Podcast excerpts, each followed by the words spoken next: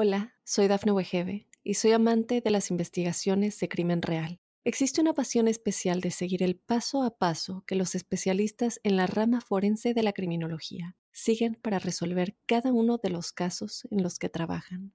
Si tú, como yo, ¿Eres una de las personas que encuentran fascinante escuchar este tipo de investigaciones? Te invito a escuchar el podcast Trazos Criminales con la experta en perfilación criminal, Laura Quiñones Orquiza, en tu plataforma de audio favorita.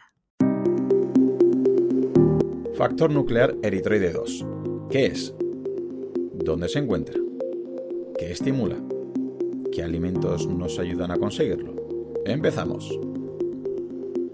Pues para introducirnos, habría que resumir que es una proteína mágica que ayuda a proteger nuestras células para que no se dañen.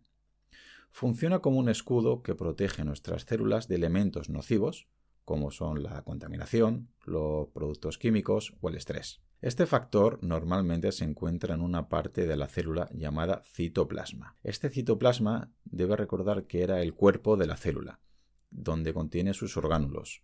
Eh, y cuando hay un peligro, lo que hace este factor que se encuentra inactivo en este citoplasma, se activa, entra en acción y se dirige desde este citoplasma, desde este cuerpo de tu célula, hacia el centro, hacia el núcleo. ¿Por qué? Porque el núcleo es como el centro de control de la célula, donde se toman todas las decisiones importantes. Así, cuando no hay un peligro, este factor está inactivo en el citoplasma, pero cuando cree que necesita activarse, se va al núcleo para actuar. Cuando este factor llega al núcleo, ayuda a activar genes especiales que hacen que tus células sean más fuertes y mejores para combatir las cosas malas, como el estrés oxidativo y la inflamación. Estos genes especiales ayudan a tus células a hacer cosas como limpiar partes dañadas, deshacerse de toxinas y producir antioxidantes, lo que hace que tus células sean más saludables y más capaces de defenderse del peligro. En general, este factor es una proteína importante en los mecanismos de defensa celular y se ha demostrado que su activación es muy beneficiosa en una amplia gama de enfermedades asociadas con el estrés oxidativo y la inflamación crónica, incluidos el cáncer, las enfermedades neurodegenerativas y las cardiovasculares, que son precisamente las que más nos están matando actualmente. Hay varios hábitos que pueden ayudar a activar este factor y mejorar su función en el cuerpo. Aquí hay algunos. Primero, comer una dieta rica en frutas y verduras. Muchos alimentos de origen vegetal contienen compuestos naturales, como flavonoides y carotenoides, que pueden activar este factor y ayudar a proteger las células del daño. Los flavonoides, por si no te acuerdas muy bien, es un término genérico con el que se identifica una serie de metabolitos secundarios de las plantas, que se encuentran principalmente en frutas y verduras coloridas, como arándanos, ciruelas, manzanas, bayas, naranjas, fresas o también en las espinacas. Por su parte, los carotenoides son pigmentos liposolubles naturales que sintetizan frutas y verduras principalmente. Entre los alimentos con carotenoides destacan los de color naranja brillante, como la zanahoria, el albaricoque o los pimientos rojos. También la espinaca, una vez más, los berros, el tomate o la yema de huevo. Y es que tomar alimentos de verdad, como frutas, verduras, hortalizas o café de especialidad, son agentes protectores en múltiples aspectos, no solo en este NRF2. Segundo, ejercicio físico.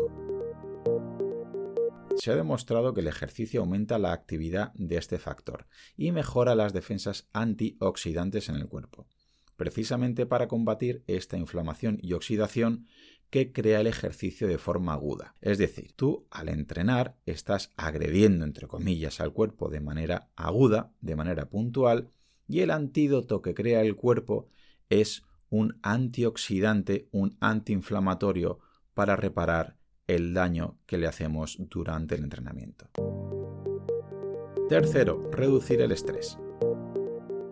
Y es que, como imagino que ya sabrás, el estrés crónico puede provocar daños oxidativos dentro de tu cuerpo. Pero prácticas como la meditación o la respiración profunda, que ya hemos visto en este podcast alguna vez, ayuda a reducir este estrés y activar otra vez más el NRF2. Debe recordar que practicar mindfulness, practicar relajación o practicar respiraciones pausadas hacía que mejoraba mucho tu tolerancia al CO2, con lo cual luego cuando respiramos vas a oxigenar mucho más tus tejidos. Así que una vez más, reducir el estrés y mejorar tu patrón respiratorio va a mejorar bastante tu calidad de vida. Dormir lo suficiente es otro de los aspectos que creo que infravaloramos, ya que el sueño es importante para la reparación y regeneración celular. Los estudios demuestran que la privación del sueño puede reducir la actividad de esta NRF2. En la fase nocturna, eh, piensa que es donde tu sistema inmune puede trabajar con más tranquilidad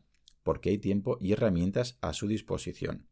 Es uno de los motivos por los que dormimos un tercio de nuestra vida, así que por favor no te prives voluntariamente del sueño. Y para terminar, evitar sustancias nocivas.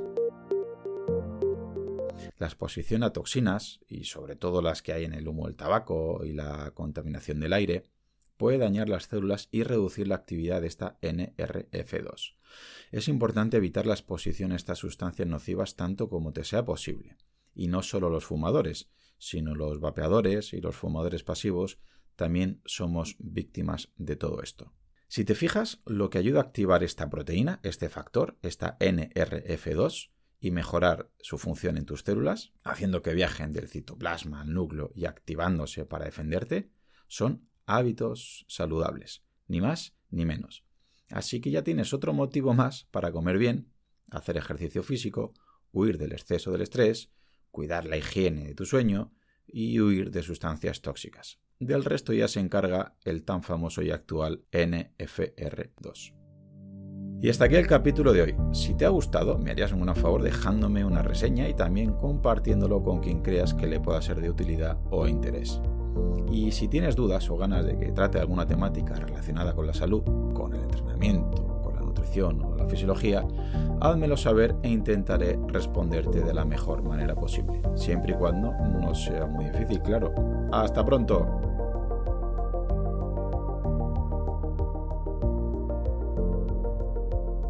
Hola, soy Dafne Wegebe y soy amante de las investigaciones de crimen real. Existe una pasión especial de seguir el paso a paso que los especialistas en la rama forense de la criminología siguen para resolver cada uno de los casos en los que trabajan. Si tú, como yo, eres una de las personas que encuentran fascinante escuchar este tipo de investigaciones, te invito a escuchar el podcast Trazos Criminales con la experta en perfilación criminal, Laura Quiñones Orquiza, en tu plataforma de audio favorita.